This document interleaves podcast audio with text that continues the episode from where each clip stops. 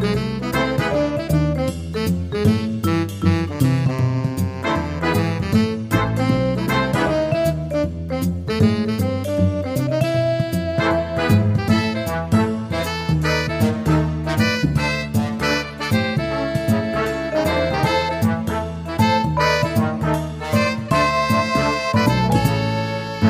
60 anos. 60 anos, 60 anos. E voltou este ano para Portugal. Eu voltei este ano para Portugal e reformei neste ano. Pronto, Ok. É isso mesmo. E começou na Unilever em 81, Isso. depois eh, CEO da BBDO, Exatamente, é é em 94, exatamente. Depois, da, na altura, Euro RSCG Portugal, no- até 99. CEO também.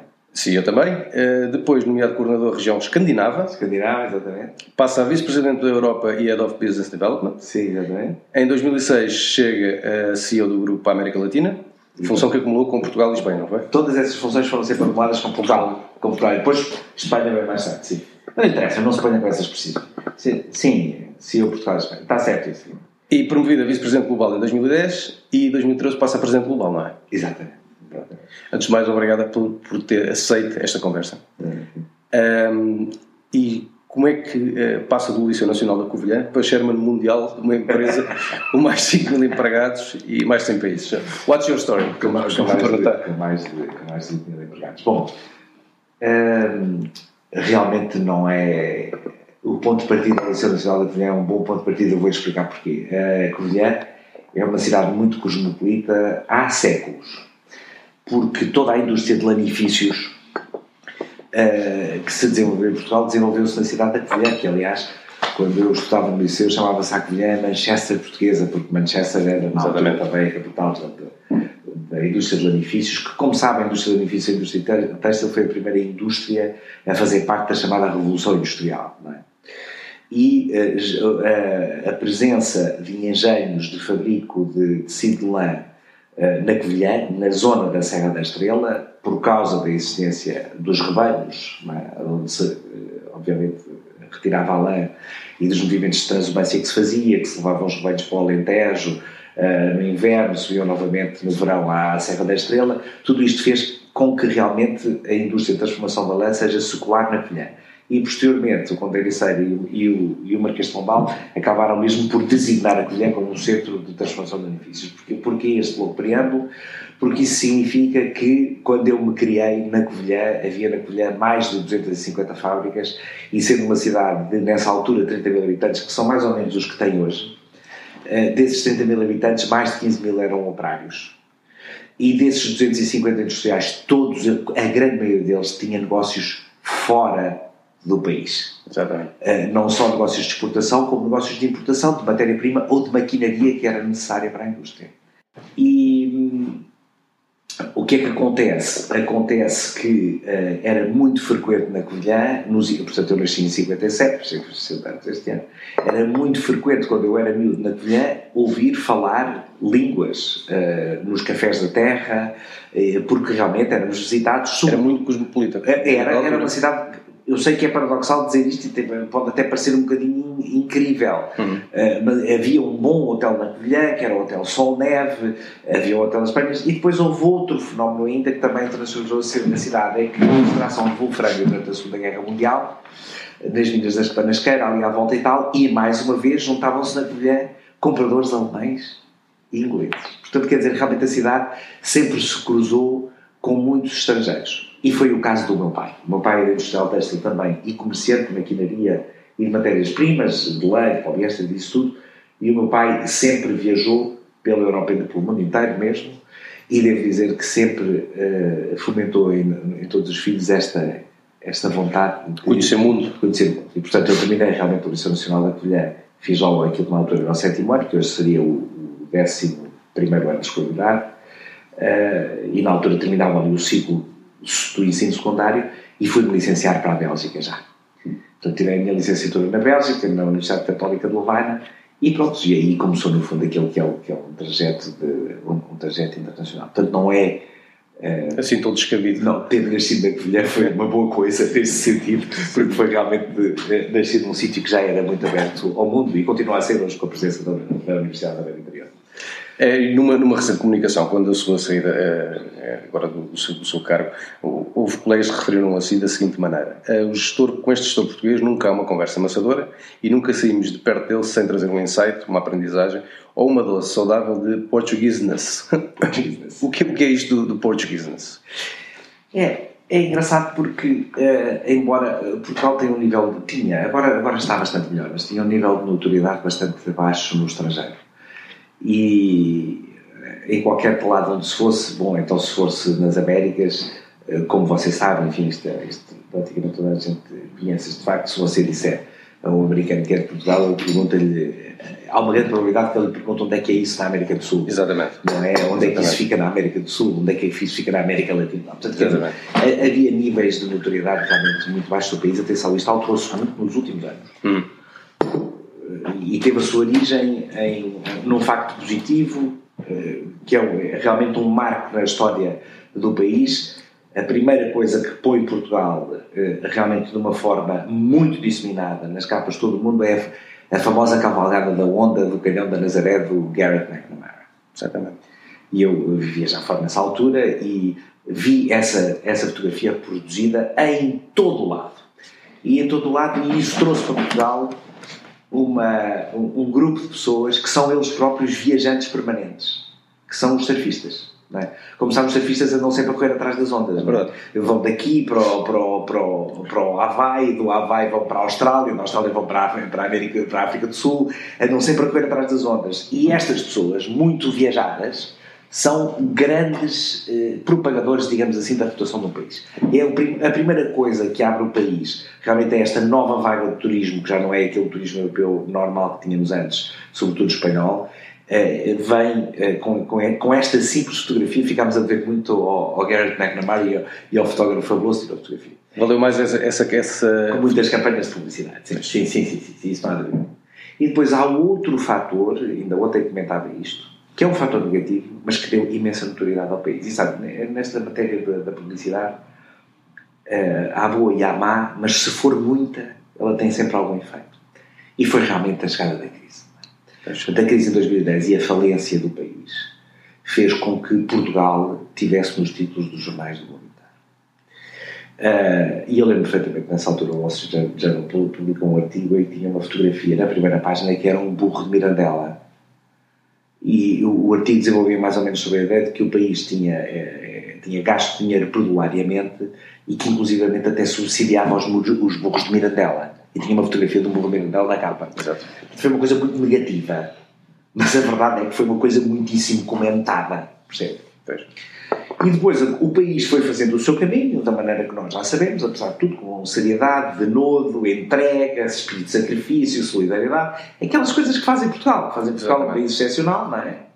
Uh, e depois, é pá, finalmente, nestes últimos dois anos, há a explosão de Lisboa como destino turístico mundial. A Time Out a dizer que é a terceira melhor cidade do mundo para, para viver. O, o City Guides a dizer que Portugal é o sexto país mais bonito do mundo. Epá, enfim, o, o World Peace Index a dizer que Portugal é o quinto país mais pacífico do mundo. Epá, há uma explosão de notícias positivas à volta de Portugal que combinam em 2016 com dois, com dois factos também extraordinários, que são o termos ganho o Euro 2016. Exatamente. O futebol é uma Ainda poderosíssima máquina de comunicação. Exatamente. É uma poderosíssima máquina de comunicação. E realmente o país é transportado nos ombros dessa vitória. E depois a nomeação de António Guterres para secretário-geral das Nações Unidas. Porquê é que eu lhe faço este preâmbulo à volta do Portuguese? Porque eu transformei um bocadinho em missão minha, na minha empresa, estar sempre a falar de Portugal. Pronto, estava sempre a falar de Portugal e que era tudo. Autonomia sem embaixador. Não, não naquela coisa muito típica de dizer, ah, não, nós lá em Portugal fazemos isto ou não fazemos assim ou não fazemos assados, porque obviamente ninguém acha que nós. Eh, agora já começo a achar um bocadinho, mas na altura ninguém achava que Portugal fosse exemplo de uma coisa nenhuma, sobretudo no mundo dos negócios. Não é? Claro. Uh, mas a verdade, e esta, isto é que convém salientar, é que Portugal é um modelo exemplar a muitos títulos para o mundo inteiro. E é uma coisa que as pessoas não se dão conta. Portugal é o mais velho país da Europa nas suas atuais fronteiras. Vou repetir. É o Portugal é o país mais velho da Europa nas suas atuais fronteiras. Okay? Lisboa é uma cidade cuja fundação precede a fundação da cidade de Roma. É a capital mais antiga da Europa, mas aqui já milenar, milenar, milenar. É? Uh, portanto, quer dizer, há pessoas que vivem aqui nós, os portugueses, vivemos aqui de uma forma ou de outra, como país com, com a noção de que somos uma nação uh, coesa, com uma língua, uma cultura muito uniforme e tal, vivemos aqui há quase mil anos, quer dizer, nesta coisa, não é? E realmente, vamos lá ver, vivemos de uma forma que é exemplar, porquê? Primeiro, que fomos um país pequeno que se expandiu pelo mundo. A multiplicação da língua portuguesa, tendo em conta aquele milhão que éramos no início, quando começam as descobertas, para os 260 mil, é o maior multiplicador de língua que existe, sabe? Ou seja, os ingleses à partida eram 30 ou 40 milhões e hoje serão, uh, que falam de primeira língua, serão, não sei, talvez mil milhões, não é? Uhum. Mas o multiplicador são 20, o nosso multiplicador é 260, quer dizer, percebes? E os espanhóis a mesma coisa. Uh, portanto, a expansão marítima portuguesa de um país pequeno, pobre, uh, encurralado aqui emparedado por Castela, por Espanha, que nos impedia de chegar à Europa por via terrestre, não é? E esta expansão marítima é, é, uma, é uma história absolutamente notável. E notável ao ponto que durante muitos anos foi quase vergonha falar do que é a nossa história. Mas não devemos ter problema, devemos ter um orgulho enorme. Fala-se português da ponta do Amazonas até Macau. Fala-se português nos cinco continentes. Não é? Dizer, Quarta língua mais falada, Salvador. Eh, não, não é, por acaso não é. É mais? Não, não é. é foi agora publicado um estudo à, à, volta das línguas mais poderosas do mundo e o português é considerado a nona língua mais poderosa. Não se esqueça pelo meio ao mandarim, pois. Há, há, há algumas línguas faladas, faladas na, exatamente faladas na Índia, uh, enfim, claro, ao, ao espanhol, ao, ao inglês. Uh, quando, quando, se fala em línguas poderosas, não é mais ou menos faladas. Por exemplo, o francês é considerado ainda uma língua poderosa e potencialmente será muito menos falada do que o português. Já no futuro vai ser menos falada do que o português. E, e, realmente esta, esta história de, de, que, de que somos um país para o qual vale a pena olhar uh, pela sua presença, não é só a presença da língua, não é só a expansão, mas é também a, expressão, a sua expressão cultural. Temos um Nobel da Literatura, somos o único país do mundo com dois Pritzkers vivos, que, é que são manifestações culturais. Nós olhamos para nós como um povo ignorante, mas no entanto temos estes florões para pôr. E esta conversa que eu estou aqui a fazer muito curta era, um, era uma rega que eu fazia aos meus colegas. Fazia questão de. com, com, com, toda. E, e, muitos deles, claro, ficavam sempre surpreendidos com algumas destas pequenas uh, historietas. Eu dizia-lhes assim: eu vivia até, até eu ter 17 anos, Angola e Moçambique eram parte do Império Português. Quer dizer, eu, eu criei-me a pensar que havia de travar uma guerra colonial, que não era uma coisa agradável, era uma coisa contra a qual as pessoas estavam, não é? E por isso, aliás, se dá a revolução. Mas a verdade é que até aos meus 17 anos, Portugal estava em África e estava na Ásia, em Macau e em Timor. É bom, quer dizer, isto eram partes do que era Portugal, não é? Uh, repare que para todos eles uh, o, o, o, colonialismo é uma coisa que os precede aos meus colegas, mesmo que têm 60 anos, os ingleses de 60 anos já não viveram praticamente, não viveram as colónias uh, que eles próprios tiveram, não é? Viveram, viveram o Commonwealth, mas isso é uma coisa diferente. Os franceses a mesma coisa, não é? E portanto, quer dizer... Para nós ainda é algo muito fresco. Para nós é uma coisa muito presente, muito presente ainda. Portanto, eu acho que há muitas matérias das quais Portugal se deve orgulhar, a primeira das quais, a mais importante e, e quero deixar aqui a mensagem, que é a continuação da nossa existência. Quer dizer, a sobrevivência é a prova última da nossa capacidade. Há muitos países que não sobrevivem, que sobreviveram. A gente pensa que os países estão cima. Olha, a Espanha tem um problema eh, de, de, de, explosão interna muito difícil de controlar. O problema da independência da Catalunha, que querem a independência, com o problema do País Basco, menos assim da Galiza, mas é um país que está. Que as costuras por dentro estão, estão a dar de si, não é? Uh, França uh, também tem. A, a, Inglaterra, a Inglaterra viveu com, vive agora com um perigo de desfragmentação, não é? Com a saída da União Europeia e com, com a possível desagregação da Escócia do resto do Reino Unido. Então, quer dizer, as, as realidades não duram para sempre. E a nossa dura 950 anos e eu garanto-lhe que vai durar outros 950. Portanto, há muitas coisas que devemos ter. Em princípio, a salvação do mundo está na mão dos portugueses. Exatamente. Mais ou menos, mais ou menos isso. Será isso. É, alguma vez sentiu, sentiu durante a sua, a sua carreira um, esse prejuízo por, por ser português? Ou... Não, não, pelo contrário. Eh, vamos lá ver. Eu acho eh, a primeira coisa é que os portugueses realmente todos, e todos, quando falo aqui todos, é do, do, do mais humilde imigrante ao mais alto gestor ao melhor cientista. Uh, os portugueses têm uma capacidade de adaptação absolutamente notável, que também é secular e que nos vem desse período de expansão. E, enfim.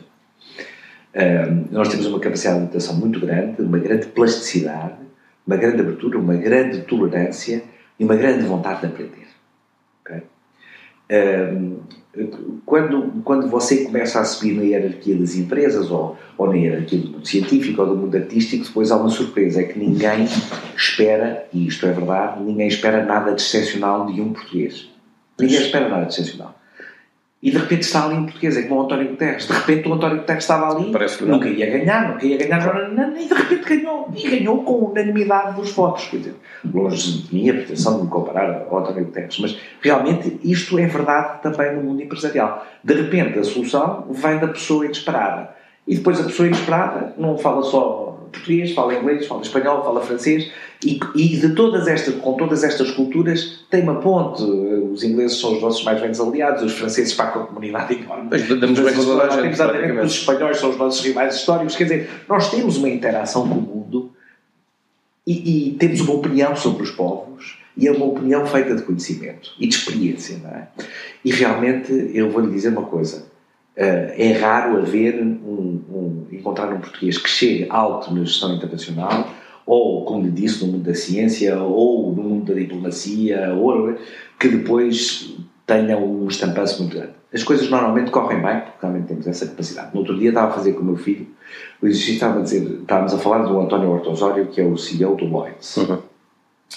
e do Carlos Tavares que é o CEO da PSA, da Peugeot Citroën e o meu filho, que trabalha na Ford, dizia-me assim: oh, pai, estava aqui. Ele vive em Espanha, o meu filho vive em Madrid. E, e estava a perguntar assim: estava a ver aqui se me lembrava de algum grande gestor espanhol que não trabalha numa empresa espanhola. Exatamente. E eu comecei a dar voltas à minha cabeça e não encontrei um nome. No entanto, Espanha serve para empresas gigantes. Poderiam ter saído de gestor, uma escola de gestão, e tem duas ótimas escolas de gestão, o IES e o EAD, e, e podiam ter também saído gestores espanhóis que hoje fossem CEOs de grandes empresas multinacionais e tal. Mas não há. Veja. Não, está meio vazio de portugueses. Espalhados por aí, espalhados pela nossa capacidade de adaptação. Exatamente. Como é, como é que explicaria essa, essa nossa uh, capacidade, essa nossa emancipação internacional uh, e depois uh, internamente parece que andamos há, há 40 anos a saldar dívidas uns com os outros e a... Andamos há mais, não é? Quer dizer, andamos há mais. Eu acho que nos últimos... Bem, nos anos da democracia tivemos períodos melhores o período de modernização do país, quer dizer, hoje o Cavaco Silva é muito vilipendiado, infelizmente por ponderosas razões que é assim, enfim, realmente o dele ficará o legado mais negativo da, da última parte da sua vida política, mas aquele primeiro mandato dele de primeiro-ministro, uhum. Eh, em que realmente o país se desenvolve, o país sai um bocado da casca e tal. É, portanto, houve períodos aqui nestes 40 anos de democracia que foram bons períodos. O período logo a seguir à própria Revolução, em que o país se politiza, que eu vivi, era jovem, tinha 17 anos, vivi quando foi em 74, mas vivi com grande entusiasmo e a verdade é que foi um país, até um período até muito bonito de viver. Portanto, nestes últimos 40 anos não foi tudo difícil. As coisas começaram a ser difíceis a partir do ano 2000. Uhum. Uh, aí é que as coisas começaram realmente, começámos a patinar, a ter deixado de crescer naquele ritmo e tal. Tínhamos crescido a um ritmo muito acelerado só ultrapassado pela Irlanda na Europa durante a década que precedeu o ano 2000, portanto, no final da década, da década de 90. Portanto, quer dizer, realmente até nem foi tudo negativo. Agora, o que nós nunca conseguimos encontrar foi realmente um modelo de desenvolvimento que não dependesse de fatores externos, que fosse gerado internamente. Eu vou explicar o que eu quero dizer com isto. Voltamos agora à história dos descobrimentos. Nós o país é pobre, intrinsecamente pobre, o território é pobre, o território produz pouco, quer dizer, poucos recursos. tem poucos recursos naturais, é? que era muito importante aqui há 150, 200 anos atrás. Não tinha recursos naturais. E não tinha extensão. Não tinha extensão. Em si era um território exíguo. Expandimos para fora. E lá fora encontramos realmente fontes de riqueza que era fácil extrair. E, e nós adotámos um modelo comercial de como lidar com esta riqueza, que era chegava-se lá, extraía-se e gastava-se o dinheiro comprando do estrangeiro para trazer para dentro. E como a lá era infindável, os Braganças tiveram 120 anos sem cobrar impostos. Pois. Porquê? Por causa do ouro do Brasil. Não é? Ou seja, o ouro vinha literalmente e conforme vinha ele saía. Todos nós estamos isto. Não foi criado, nunca foi aproveitado, nunca foram aproveitadas estas riquezas para criar um motor interno de criação de riqueza. De riqueza. Portugal nunca teve uma revolução industrial, não é? Portugal viveu sempre de um modelo rentista, ou seja, Tínhamos as rendas do Brasil, posteriormente as rendas de África, sempre rendas, rendas, rendas, mas nunca era realmente o que é que há aqui de substantivo na economia que nós podemos construir para fazer com que a economia viva, independentemente das vicissitudes, de ficarmos ou não sem, as colónias, de ficarmos ou não reduzidos a este pequeno uh, quadrado ou retângulo em que, em que é que estamos. Hoje estamos a viver outra vez um modelo semelhante, que é não, não há uma presença industrial no país, é praticamente uma, uma sociedade inteiramente de serviços. Tá, isso não é necessariamente errado. Se você for, por exemplo, a um, país como a Inglaterra, apenas 12 ou 13% do produto nacional da Inglaterra tem origem na indústria. O resto são serviços, serviços financeiros, nomeadamente. Portanto, quer dizer, não há nada de errado em, em cerca de 60% do nosso produto nacional bruto ser, uh, ter origem nos serviços ou até mais, inclusive. Mas realmente estamos aqui a criar outra vez um modelo muito dependente do turismo e repare, quando se cria um modelo do turismo, é muito perigoso porque nós dependemos de, de mercados externos para viver. Até porque é bastante volátil o turismo, não é? Pode haver volatilidade. Nós, neste momento, estamos a beneficiar de uma circunstância meramente conjuntural, que é a explosão do mundo islâmico, não é? E, portanto, todo o norte da África, que eram nossos concorrentes nos mercados de turismo, desapareceu. Hoje ninguém, ninguém vai à Tunísia passar férias, não é? ninguém vai à Líbia passar férias, ninguém vai, até a Marrocos tem dívidas de férias, ao Egito tem-se medo de ir, não é? Antigamente, até, até à Turquia. Daqui a 7, 8 anos atrás, antes da Primavera Árabe, estes eram países que concorriam connosco, em custo e em tipo oferta, não é? Nesse caso, eh, não faria sentido continuarmos a promover Portugal como, como a Califórnia da Europa, como chegou a ser sugerido? Bom, essa é a segunda coisa. Sim, chegou a ser sugerido até porque campanhas de publicidade. Exatamente. Que era para tentar captar. Eu ainda ontem uh, estava num, numa pequena reunião com algumas pessoas uh, a discutir a economia da cidade de Lisboa e uma pessoa altamente colocada dizia, enfim, nas hierarquias lisboetas, dizia o seguinte: eh, a economia de Lisboa é 5 mil, 5, 6 mil milhões de euros de turismo, ok? De turismo, mais uh, 4 ou 5 mil milhões de outros serviços, não é? Uh, da cidade de Lisboa. Atenção, não estamos a falar da grande Lisboa, da cidade, do município de, Lisboa, do município de Lisboa. E depois há uma enorme vontade de trazer as startups de, de, de, de conteúdo de mas realmente a atividade económica é oriunda. É, é praticamente inexistente. Pois. É praticamente inexistente. Há muitas startups, mas elas não estão a gerar riqueza. Poderão um dia vir a gerar riqueza? Talvez. Mas nós sabemos também que a taxa de atrito e de e de desaparecimento das startups é enorme. 95, 96, 97% das startups acabam por desaparecer. Exatamente. Bom, se tivermos uma ou duas com grande êxito, se tivermos dois ou três unicórnios, já não seria mal. Mas mesmo se tiver um unicórnio, por exemplo, a Farfetch, uh, que anda ali à volta já do, do, do um bi, até já talvez tenha ultrapassado. Uh, mas é um bi.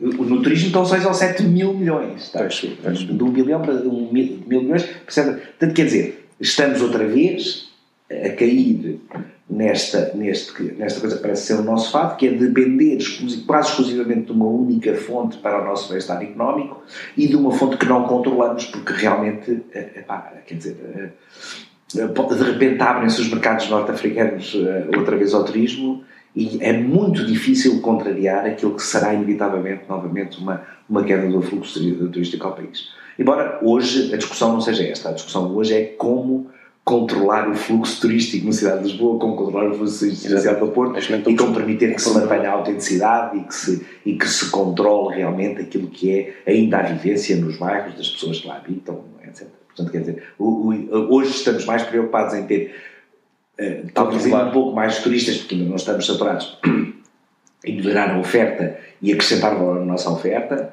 Esta ainda é a preocupação hoje, não é a preocupação contrária, que é se isto um dia voltar atrás, não é? Mas seria bom pensarmos nisso, porque pode ser como a ouro do Brasil, pode ir, pode vir e pode ir embora. Que estamos estando Portugal integrado na União Europeia, que, que, que mecanismos que poderia utilizar para tentar uh, alterar a nossa total dependência ao turismo? Uh, poderíamos fazer?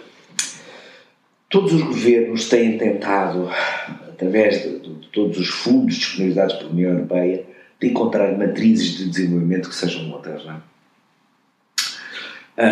Captação de investimento estrangeiro. Captação de investimento estrangeiro, investimento uh, em áreas industriais, em áreas da ciência, etc. Uns têm mais êxito, outros têm, outros têm outro êxito.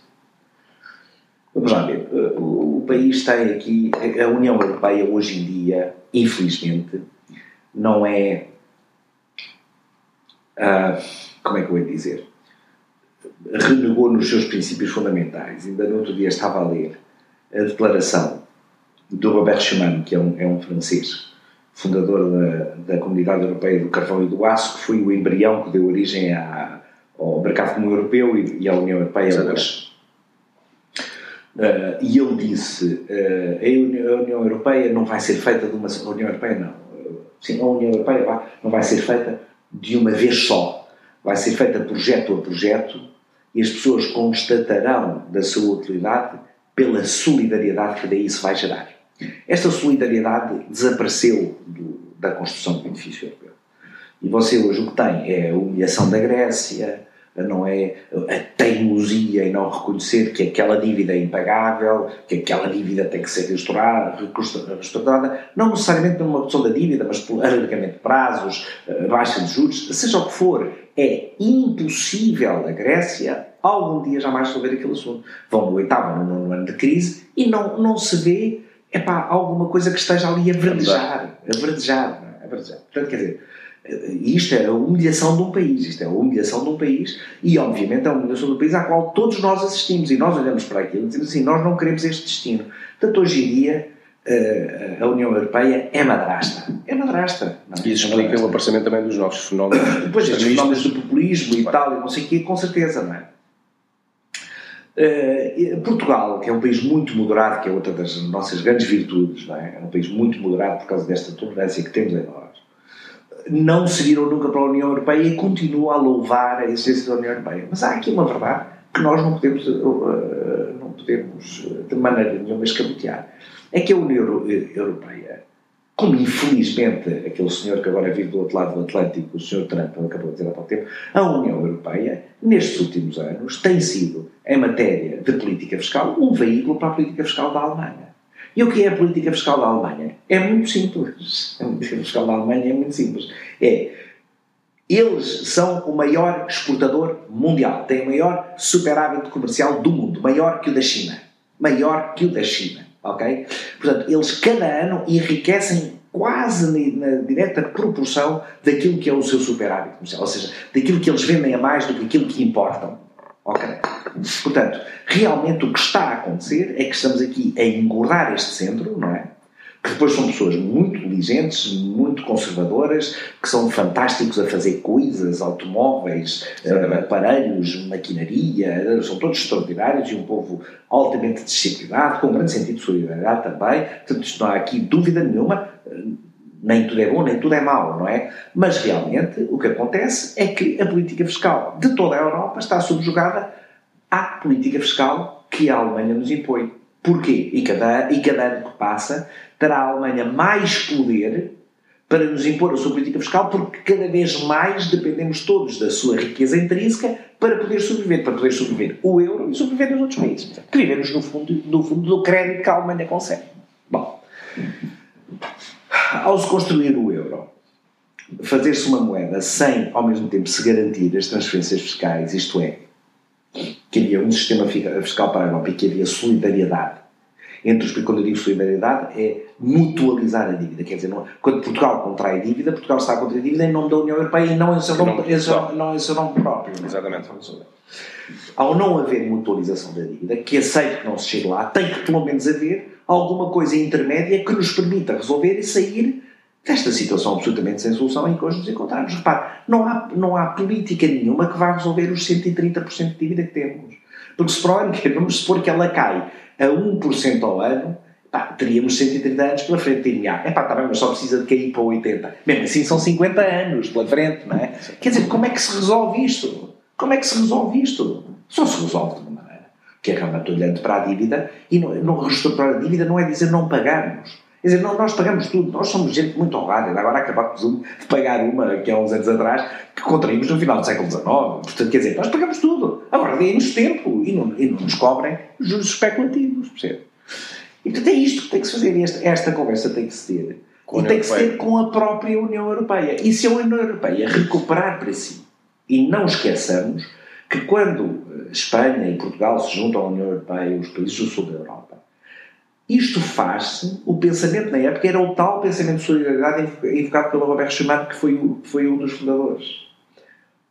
Que é um pensamento de solidariedade, que é realmente há uma transferência de riqueza dos países ricos para os países mais pobres para que todo o mercado possa emergir mais rico, está a perceber? Para que todos depois possamos ter o comportamento do consumidor-produtor ou do produtor-consumidor, como quiser, não é? O que não pode ser, de maneira nenhuma, é termos isto que temos hoje.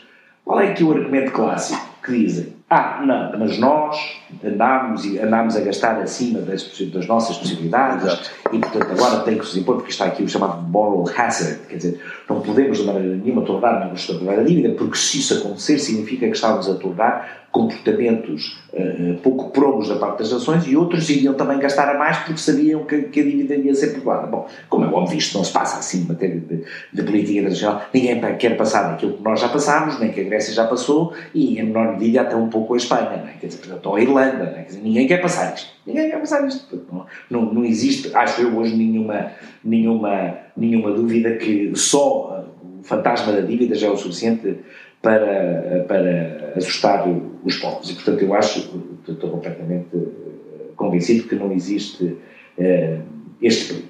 Portanto, realmente nós temos que confrontar uh, os, os, nossos prestanistas com esta realidade uh, e dizer que realmente se eles querem uma Europa que seja solidária, solidária que seja uma Europa coesa, quando houve, quando nós entramos, que era isso que dizer, era perdido no meu, no meu treino de pensamento, quando nós entramos para a União Europeia,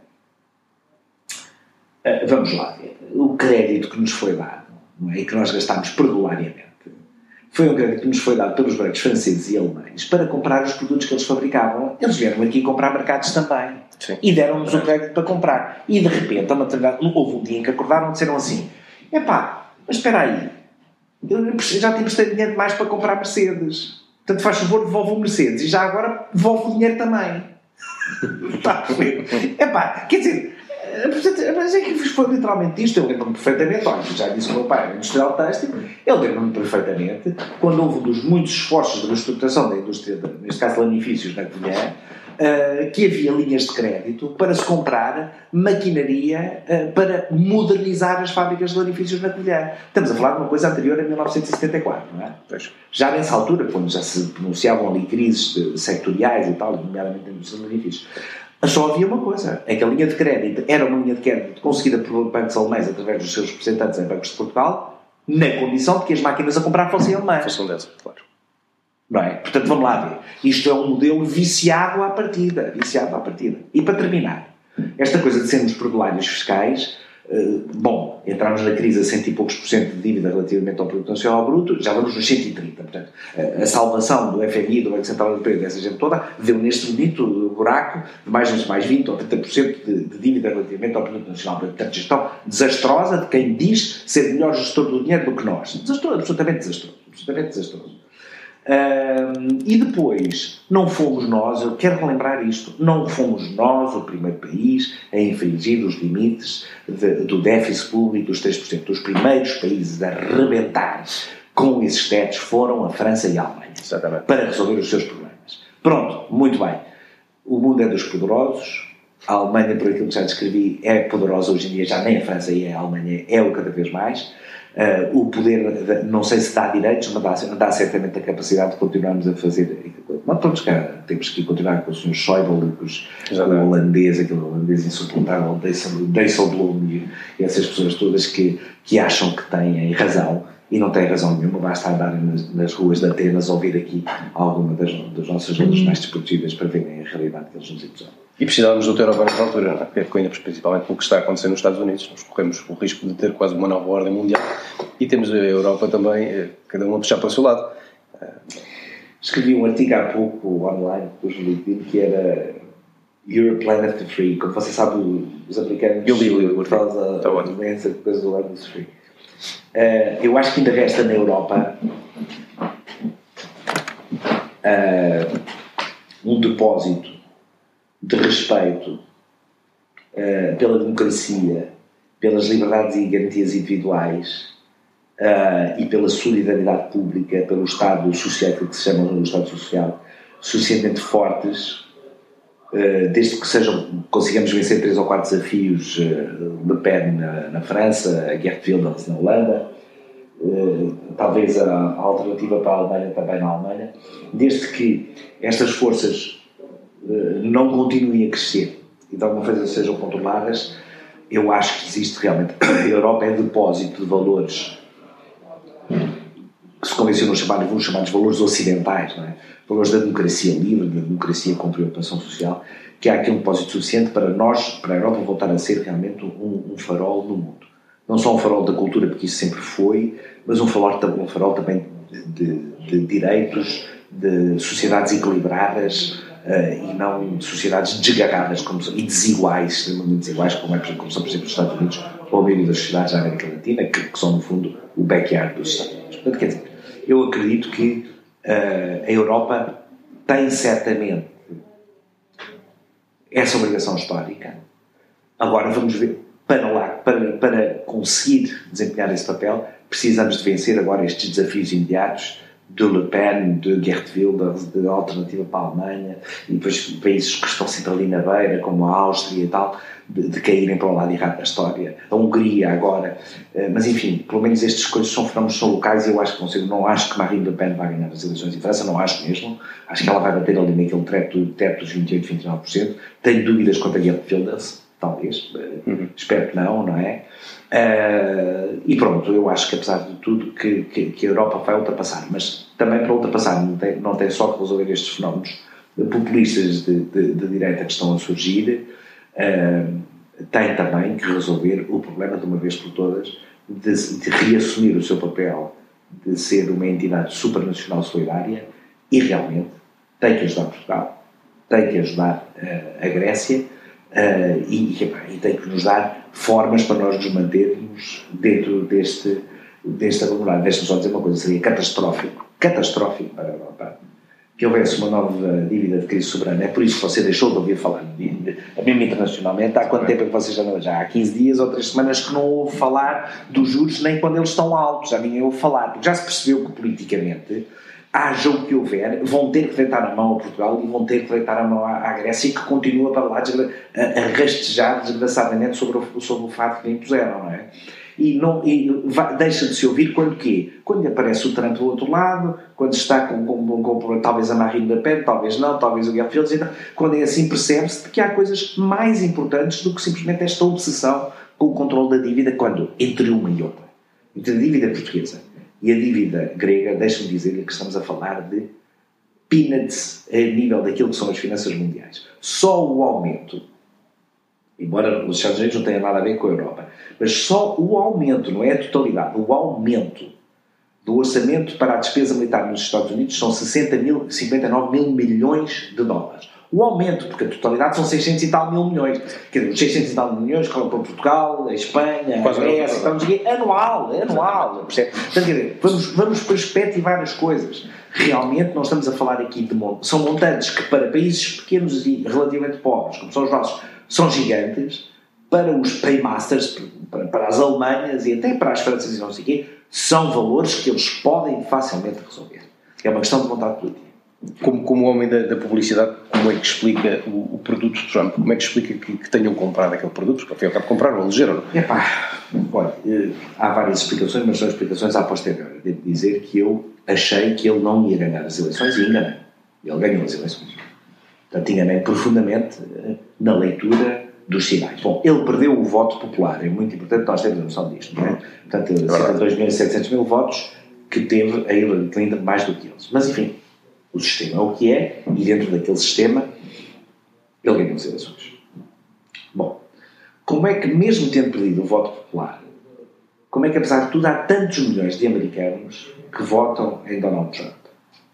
Depois de todo, como se sabe, a campanha foi pimentada por, por coisas absolutamente incríveis, daquele episódio lá dentro do autocarro, uh, aqueles comentários que ele fez sobre as mulheres, bom, é, para lembrar apenas desses, o muro, é, todas aquelas coisas absolutamente ultrajantes que ele vai dizendo e vai dizendo e parece que nada realmente prejudica a imagem dele.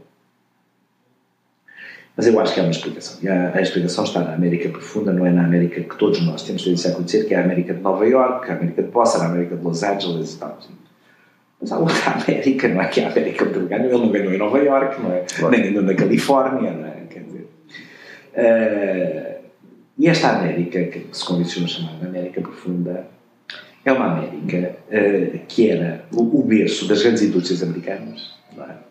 Grandes indústrias transformadoras, a indústria do automóvel, uh, em Detroit, mas não, mas não só. Ele ganhou o Rust Belt praticamente todo. Exatamente aquele Rust Belt todo. E, sobretudo, era, e era também uma América rural, uhum. Eh, não é da produção agrícola. A América é um dos maiores produtores agroalimentares do mundo. Eh, parece o maior, inclusive. Que é o maior. E, portanto, quer dizer, há aqui uma, uma América uh, aquela América que dá os American Snipers e que dá, uh, não é só a América texana, mas a América realmente profunda, a América do campo, vamos dizer, dizer assim, que é uma América uh, esquecida. Eu viajei para algumas províncias da América e devo dizer que uma coisa extremamente chocante, por exemplo, é a prevalência da, da toxicodependência. Prevalência toxicodependência. Que é uma coisa chocante. Até aí, porque também tem um modelo que hoje em dia está a ser estudado. É verdade, também é, escala global. É verdade, é verdade, é verdade. Portanto, a penalização de todo o tipo de consumo, venda de droga e tal, não sei o quê, mandando-nos todos para a cadeia, portanto, aquilo não resulta, a repressão não resulta, mas eles pá, insistem em continuar a ver.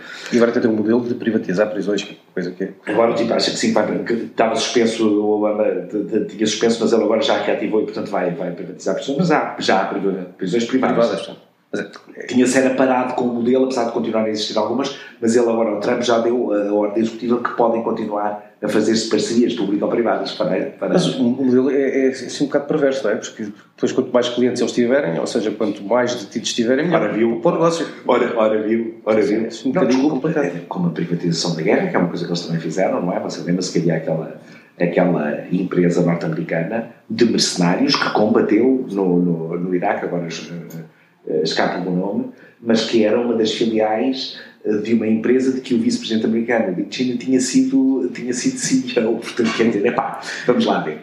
A perversão de, de, de, conflito de interesses no topo do edifício político dos Estados Unidos, que só vai piorar com Trump, é uma coisa que não tem fim. É verdade, é uma coisa que não tem fim. Não é? Porque, dizer, esta gente. Uh, temos que manter um certo cinismo, no fundo somos todos homens, todos com, com fraquezas, e eu também, por mais deles, e a verdade é que o exercício do poder depois eh, não só corrompe e corrói, como ainda por cima realmente faz com que as pessoas não tenham limites e, e decidem em interesse próprio, esta é a verdade. E raro é o exemplo das pessoas que assim não são, quer dizer, por cada Obama, na realidade, eh, há três ou quatro Trumps, esta é a verdade não talvez tão exuberantes, tão louros e tão cor de laranja, mas, mas, há, mas há os mais disfarçados. A principal uh, profissão dos Estados onde Trump ganhou, principalmente no Rust Belt, salvo erro, era, era, era camionista. Uh, numa altura em que uh, já estão em testes os, os caminhões sem contorno. É? Eu também escrevi um artigo sobre isso. É. Então, foi, foi por causa desse artigo que eu vai dizer, sim. há 3 milhões e meio de, dos chamados truck drivers. Exatamente. exatamente e realmente já estão em testes uh, os chamados, uh, enfim, uh, caminhões sem contorno. É? E a verdade é que penso numa empresa que tenha uma empresa de caminhonagem, principalmente, não é? Em que o custo principal que tem, além do gasóleo e da compra da, da, da dos caminhões propriamente dita, eventualmente, não, se, não, se não tiver armazéns nem tem, pode ser só, só alugar os caminhões. Uh, o que é não ter que pagar, nem estar sujeito às horas, às horas de trabalho uh, dos motoristas. No motorista. Não. Porque um caminhão sem motorista, pura e simplesmente roda 24 horas por dia. Só para para reabastecer. Não é? Portanto, quer dizer, uh, repare, estamos aqui, mas isto não é só com. Uh, mas os motoristas. Aí tem um bom exemplo, um bom exemplo de pessoas que estão assustadas porque quem é que é amigo do motorista? É o trabalhador da fábrica. E o que é que aconteceu ao trabalhador da fábrica? Onde estava ele antes, está lá um robô hoje. Foram cerca de 30% nos últimos 20 anos os empregos na indústria automóvel que por simplesmente desapareceram. Que por simplesmente desapareceram. Que não é nada aquela ideia que o Trump tenta transmitir, quer dizer que foram para o México. Não foram para o México. Não, desapareceram. desapareceram. Promete vai desapareceram. De volta. Alguns foram para o México, mas a vasta maioria simplesmente desapareceu. Exatamente. Simplesmente desapareceu, não é? Porque foram automatizados. Foram automatizados, não é? E, e este, este este é o grande desafio das sociedades modernas e que me interessa também bastante, por acaso, e, e também tenho refletido e escrito sobre isto, que é os avanços em inteligência artificial e numa coisa que se chama machine learning, ou seja, que é no fundo a aplicação da inteligência artificial a máquinas que já possuem inteligência artificial. Os avanços disto faz com que, foi publicado há meio de dias um estudo pela, pela Universidade de Oxford que dizia que 47% dos empregos existentes na economia norte-americana, portanto, pode incluir a Europa nisso, quer dizer, claro. é? 47% de todos os empregos existentes vão desaparecer ou podem desaparecer. Existe a tecnologia para que eles desapareçam nos próximos 20 anos. Não é nos próximos 50, é nos próximos 20. Pois. 47% se quer dizer metade dos empregos. E pensa você, estes, que são estes exemplos que nós já demos: é o, é o condutor do caminhão, o condutor do táxi, é o homem que trabalha numa fábrica, é o homem que trabalha num armazém. Não, não, não, não. não. Uh, middle managers, ou seja, gestores de, de, de enfim, de, não são gestores de topo, mas gestores é na cadeia. médicos cirurgiões, médicos de diagnóstico, jornalistas, anunciantes, uh, publicitários. São estas as pessoas que vão deixar de ter trabalho. Percebe? São estas as pessoas que vão deixar de ter trabalho. Uh, e realmente a sociedade tem que encontrar. Eh, Faz sentido o, o acumular o, o helicopter money, então, aquilo que já, já, está a ser testado na Finlândia? Uh, acho que não vai haver outra hipótese. Olha, o Satya Nadella, que é o CEO da, o CEO da, da, da Microsoft, ok?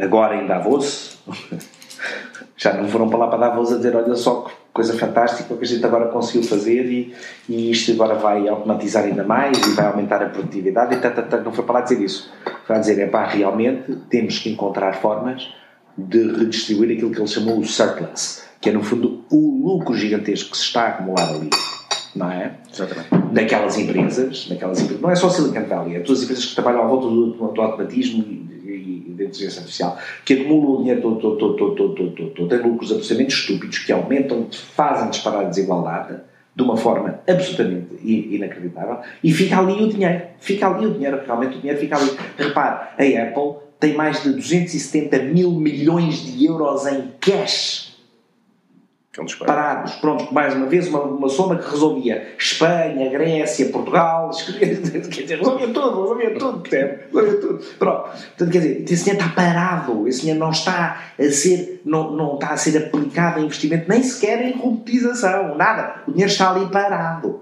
Parado, percebe? Não é? é uma acumulação brutal de riqueza. Brutal, absolutamente brutal de riqueza. E, portanto, essa coisa do helicóptero é a única forma e a origem, ou seja, onde é que se vai buscar, onde é que se vai buscar esse dinheiro? Não há outra hipótese, não há outra hipótese. Onde é que se vai buscar esse dinheiro? A quem acumulou de uma maneira. Ou eles aceitam que haja uma progressão fiscal que realmente e voluntariamente submetam isso, daí a conversa do Satya Nadella, que é pá, temos que aceitar que vamos ter que pagar muito mais impostos para devolver à sociedade o dinheiro que estamos a acumular, não é? Ou se não é por isso, vai aparecer um Trump de outra maneira que vai direto ao confisco. Pois. Vai lá e vai dizer assim, pá, desculpa, mas esse dinheiro aí pensavas que era teu, mas deixa de ser teu. Porque a gente precisa dele para fazer isto, aquilo e aquilo. Não pode ser uh, o, o, os empregados a deixarem as fábricas e irem a viver da segurança social, não é? Do dinheiro que tu deixaste de pagar à segurança social. Portanto, quer dizer, isto não pode ser. Portanto, vais ter que contribuir para isto. É helicóptero money, vai mesmo ser. Está, assim, está na Finlândia e não, e não só na Finlândia. Embora os, os suíços votaram, votaram contra, não é? Hum. Isso foi, foi desproposto em referendo, votaram contra. Uh, votaram contra e vão continuar a votar contra, e na sociedade este é um diálogo extremamente difícil de ter. As pessoas veem o dinheiro como uma coisa deles. E quem tem dinheiro, mesmo as pessoas que têm, mesmo uma pessoa de classe média baixa, que tenha poupado 20 ou 30 mil anos ao longo da sua vida, se lhe propuserem isto, a tendência inicial é dizer: não, vamos é trabalhar malandros, vamos é coisa, que eu também trabalhei muito para guardar este dinheiro, olha lá agora, agora tirar, dar dinheiro às pessoas para elas não trabalharem e tal, e não sei o quê. Eu compreendo esse sentimento. Só que essas pessoas tiveram a opção de trabalhar. Agora, as gerações vindouras não vão ter a opção de ter um trabalho, provavelmente. E dizem alguns: é pá, não, mas tem que haver, continuar a encontrar formação para que eles continuem a ser úteis para a sociedade. Mas é que pode ser útil para a sociedade, se calhar trabalhando 5 minutos por dia, tendo mais produtividade do que antigamente trabalhando 24 horas por dia. É Portanto, o modelo de sociedade vai mudar e está a mudar radicalmente. Obriga uma desconstrução praticamente daquilo que nós somos enquanto, uh, praticamente enquanto homem integrante de uma sociedade moderna. Ora, é essa é que é a grande pergunta. É que o problema, eu vou lhe dizer, eu acho que o problema que vai ser fácil de resolver, vai. Onde é que vem o dinheiro? Porque ou vem pelo confisco, ou vem pela taxação, ou vem pelas taxas, ou seja, por for, o dinheiro está-se a acumular, ele continua a existir. Os governos, obviamente, lá vão buscar, não é a primeira vez que há leis brutais no início do século XX, uma lei antitrust nos Estados Unidos que rebentou com a Standard Oil, que tinha, que era dos Rockefeller, que tinha um monopólio do petróleo, que na altura era o que é hoje, digamos, o acesso à inteligência, não é? Portanto, quer dizer, os governos têm sempre esse poder último, e o poder das massas é isso, depois só o poder do muito rico. Isso aí não há, não há, portanto, quer dizer, não há. Uh, o financiamento é o debate, mas vai-se resolver. Agora, o que é difícil é o modelo de sociedade. Como é que nós devemos viver? Você viu o Wally, aquele filme do Wally, em que eles estavam todos gordinhos que viviam nos sofás, de um lado para o outro, que tinham deixado de saber fazer foi o que fosse, e tinham ficado gordinhos porque não sabiam. É, corremos esse risco, nada. Porque... Epá, não. Portanto, temos que repensar a sociedade em termos da ocupação do nosso tempo e realmente, eu acho que, porque o trabalho é também o principal instrumento de socialização que nós temos, não é? É, é, a família e o trabalho, é, é através da família e do trabalho que nós nos relacionamos com o mundo. Isto vem quase de tempos é quase, quase tempos ancestrais, sempre, não é? Nós tivemos sempre a trabalhar. É que trabalhar para comer. A humanidade para... nunca viveu sem estar a jardar, está a perceber? A humanidade não sabe viver sem ter uma coisa que ocupe, até fisicamente um local para onde ir fisicamente estar durante o tempo em que se dedica ao trabalho, o local do trabalho é separado do, trabalho, do local da família ou do local do lazer, não é? Ora, estamos aqui a caminhar para um modelo em que o local do trabalho, qual é o local do trabalho? Quanto tempo vamos lá estar? Será necessário irmos para lá? Não é? E realmente isto... Que isto levanta questões... Isto, isto, é uma, isto são mudanças sísmicas, telúricas, melhor dito, naquilo que é a nossa maneira de nos relacionarmos com o mundo e uns com os outros. E para isso é que eu não tenho resposta. Eu até ao dinheiro ainda chego, ainda sei o que é que se pode fazer. Agora, como é que filosoficamente, antropologicamente e sociologicamente se resolvem estes problemas que, que trazem o mundo da, da, automatização e da inteligência artificial? Não sei. É que isso, isso poderia, poderia haver de facto uma, uma, nova era no que toca à criatividade. Podemos todos dedicar-nos muito mais às artes, porque é há, há, mais pessoas que não se dedicam a fazer várias coisas, porque não dá dinheiro, por simplesmente, não é? Esta conversa existe há dezenas, centenas de anos. Por outro lado, pois como é que se controlam massas e massas de pessoas que não têm nada para fazer e que podem disparatar? Isto pode ser uma sodoma e gomorra. E, e, que não são. Pá, não sei se chegar a ser.